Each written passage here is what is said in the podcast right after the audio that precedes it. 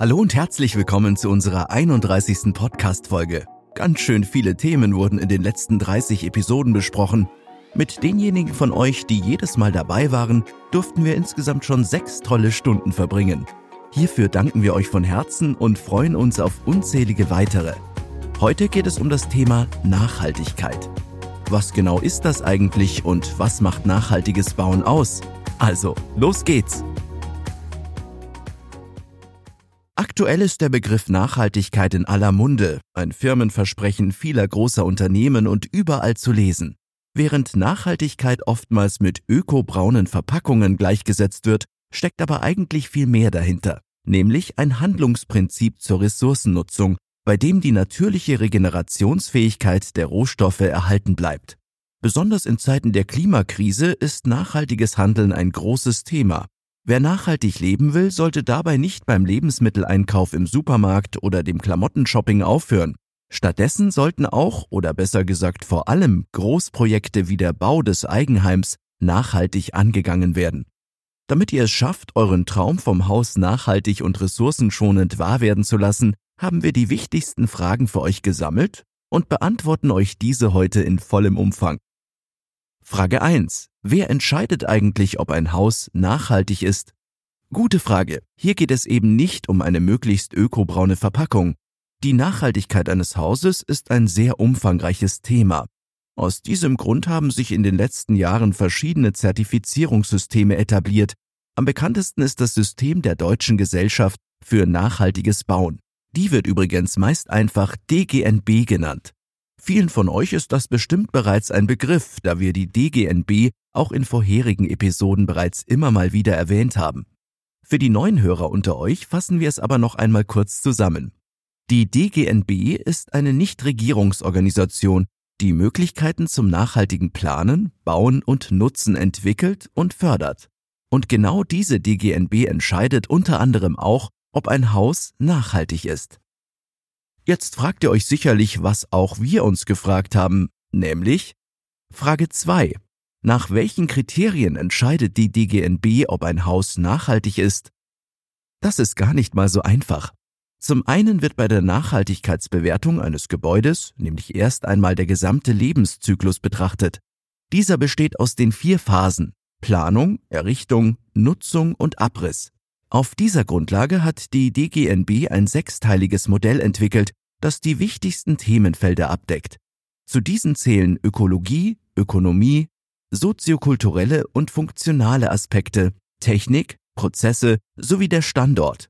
Diese sechs Kriterien fließen allerdings in unterschiedlich starker Gewichtung in die Bewertung eures Traumhauses ein. Die Bewertungsgrundlage besteht zu jeweils 22,5 Prozent aus ökologischer, ökonomischer und soziokultureller sowie funktionaler Qualität. Darauf baut die technische Qualität auf, diese macht 15 Prozent der Gesamtbewertung aus. Es folgt die Prozessqualität mit einem Anteil von 12,5 Prozent. Die Standortqualität macht die letzten 5 Prozent aus. Damit die Bewertung in allen sechs Kriterien fair und vergleichbar abläuft, sind diese wiederum in Unterkriterien aufgeteilt. Alle Unterkriterien ausführlich zu besprechen, würde den Rahmen des heutigen Podcasts sprengen.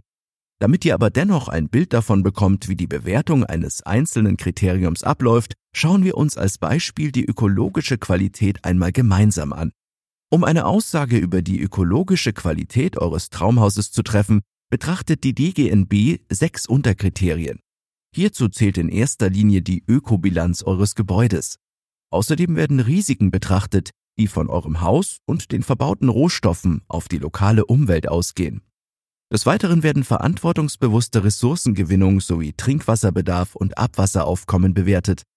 Außerdem spielen die Flächeninanspruchnahme sowie die Biodiversität an eurem Standort eine entscheidende Rolle. Erfüllen euer Haus und euer Grundstück diese Unterkriterien, so gilt auch das Überkriterium ökologische Qualität als erfüllt. Ähnlich läuft es übrigens auch mit den anderen Überkriterien. Aber wie gesagt, würde es den Rahmen hier heute sprengen. Wenn ihr mehr über die anderen Unterkriterien wissen wollt, dann schreibt uns gerne eine Mail an podcast.baumentor.de. Jetzt erstmal weiter zur nächsten Frage und zwar Frage 3. Warum sollte ich nachhaltig bauen? Was habe ich von einem nachhaltigen Haus? Wie zu Beginn der heutigen Episode bereits erwähnt, ist Nachhaltigkeit aktuell ein großes Thema. Wer auch beim Hausbau Wert auf Nachhaltigkeit legt, kann von vielen Vorteilen profitieren. Die drei größten Vorteile haben wir euch folgend einmal zusammengefasst. Vorteil 1. Wer nachhaltig baut, lebt gesünder. Nachhaltige Baustoffe wie beispielsweise Holz sorgen nicht nur für mehr Wohlbefinden in euren vier Wänden, sondern haben auch einen positiven Einfluss auf eure Gesundheit. Selbst wenn das Holz als Bestandteil eures Hauses schon gefällt und damit mehr oder weniger tot ist, hat es immer noch sogenannte hygroskopische Eigenschaften. Das bedeutet, dass das Holz Feuchtigkeit aus der Luft aufnehmen und bei Bedarf wieder abgeben kann. Neben Feuchtigkeit kann Holz übrigens auch Schadstoffe aus der Luft aufnehmen und so für ein gesundes Raumklima sorgen. Natürlich ist es dafür wichtig, dass ihr darauf achtet, Holzbaustoffe zu verwenden, bei denen auf chemischen Holzschutz verzichtet wurde. Heutzutage ist chemischer Holzschutz auch gar nicht mehr notwendig.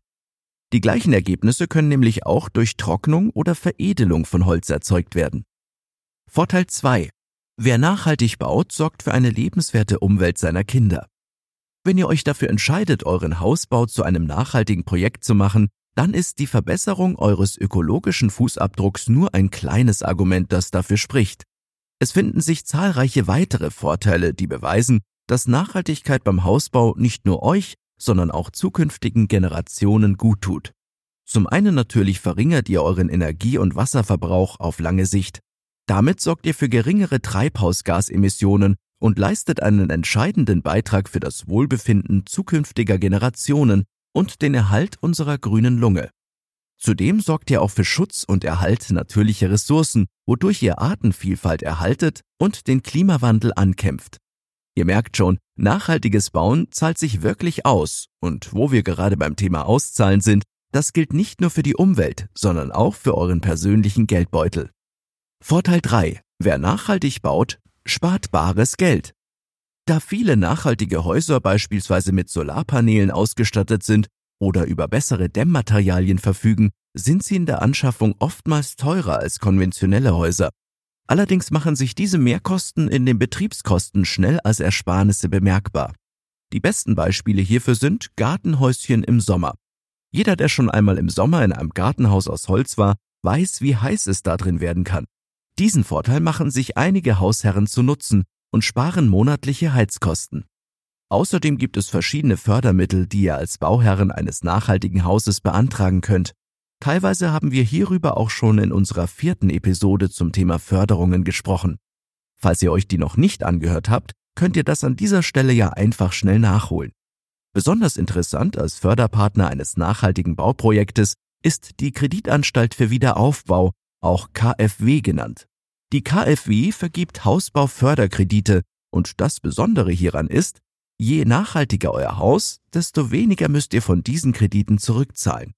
Bei der Vergabe von Förderkrediten der KfW kommt es auf die Effizienzhausklasse eures geplanten Hauses an. Häuser mit dem KfW Effizienzhausstandard 55 erhalten einen Tilgungszuschuss von 15 Prozent in Höhe von bis zu 18.000 Euro. Im Effizienzhausstandard 40 gibt es 20 Prozent Zuschuss in maximaler Höhe von 24.000 Euro und KfW Effizienzhäuser im 40 Plus Standard bekommen sogar 25 Prozent Zuschuss in maximaler Höhe von 30.000 Euro.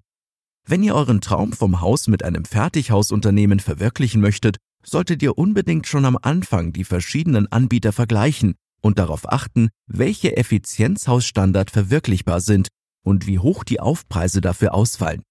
Ihr seht schon, nachhaltiges Bauen lohnt sich nicht nur doppelt, sondern gleich dreifach. Kommen wir damit zu unserer vierten Frage. Ist Nachhaltigkeit auch im Fertigbau möglich? Ihr wollt die zahlreichen Vorteile, von denen ich eben erzählt habe, nutzen und dadurch gesünder leben, einen Beitrag für eine lebenswerte Umwelt leisten und zudem bares Geld sparen? Dann schon mal so viel vorweg. Das ist kein Problem, egal für welche Bauweise ihr euch entschieden habt. Wie ihr wahrscheinlich schon aus vorherigen Episoden wisst, wird im Fertigbau primär der Rohstoff Holz verwendet. Der Massivbau hingegen verwendet primär steinerne Rohstoffe wie Ziegeln, Kalksandstein oder verschiedene Betonarten. In beiden Bauweisen ist es möglich, euer Traumhaus nachhaltig zu realisieren. Die Verwendung eines nachwachsenden Rohstoffes wie Holz erleichtert die Erfüllung der Nachhaltigkeitskriterien jedoch ungemein. Damit die Ökobilanz eures Hauses stimmt und es zu einem nachhaltigen Haus werden kann, geht es allerdings nicht nur um die verwendeten Rohstoffe. Auch Aspekte wie die Dämmung und die verbaute Heiztechnik spielen eine große Rolle beim Bau eines nachhaltigen Hauses. Hierbei spielt weniger die Bauweise als vielmehr euer Baupartner eine wichtige Rolle. Ich rate euch daher, bei der Entscheidung für eine Baufirma diese Aspekte unbedingt mit einzubeziehen. Lest euch die Bau- und Leistungsbeschreibungen der verschiedenen Anbieter vorab gründlich durch. Oftmals erfahrt hier darin nämlich schon, welche DGNB-Klassifizierungen der Haushersteller überhaupt erreichen kann und vor allem, welche zusätzlichen Kosten das für euch bedeutet. Ein ganz besonderer Tipp an dieser Stelle, achtet auf Standardzertifizierungen. Einige Hausanbieter erreichen bereits in der Standardausführung ihrer Häuser DGNB-Klassifizierungen. Das bedeutet, dass in solchen Fällen keine zusätzlichen Kosten auf euch zukommen. Puh, ganz schön viele Informationen für heute. Fassen wir die Antworten auf alle Fragen noch einmal kurz zusammen. Erstens, wer entscheidet, ob ein Haus nachhaltig ist? Das macht die DGNB durch verschiedene Auszeichnungen. Zweitens, nach welchen Kriterien wird die Nachhaltigkeit eines Hauses bewertet? Die DGNB hat sechs Bewertungskriterien zur Bewertung der Nachhaltigkeit eines Gebäudes aufgestellt.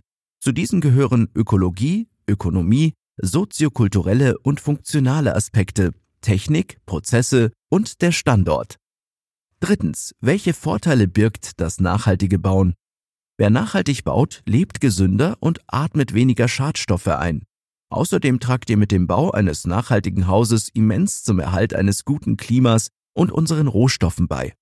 Zu guter Letzt birgt der nachhaltige Bau auch finanzielle Vorteile durch verschiedene Förderungsmöglichkeiten. Viertens. Ist nachhaltiges Bauen auch im Fertigbau möglich? Egal für welche Bauweise ihr euch entscheidet, nachhaltiges Bauen ist immer möglich. Durch die nachwachsenden Rohstoffe im Fertigbau sogar noch etwas einfacher. Viel wichtiger als die Bauweise ist allerdings die Wahl eines entsprechenden Baupartners, der euch bei der Umsetzung bestmöglich und zu einem erschwinglichen Preis unterstützen kann. So, und jetzt sind wir auch schon wieder am Ende der heutigen Episode angelangt.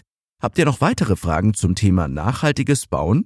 Schreibt uns gerne. Wir beantworten euch jederzeit alle Fragen rund um den Hausbau. Hoffentlich seid ihr auch beim nächsten Mal wieder dabei. Ein bisschen was kann ich auch schon verraten. Es geht um eine Suche, auf der sich sicherlich viele von euch befinden. In vielen Regionen erscheint diese Suche fast schwieriger als die nach dem heiligen Kral. Na, wisst ihr, was ich meine? Also, bis zum nächsten Mal. Euer Andreas.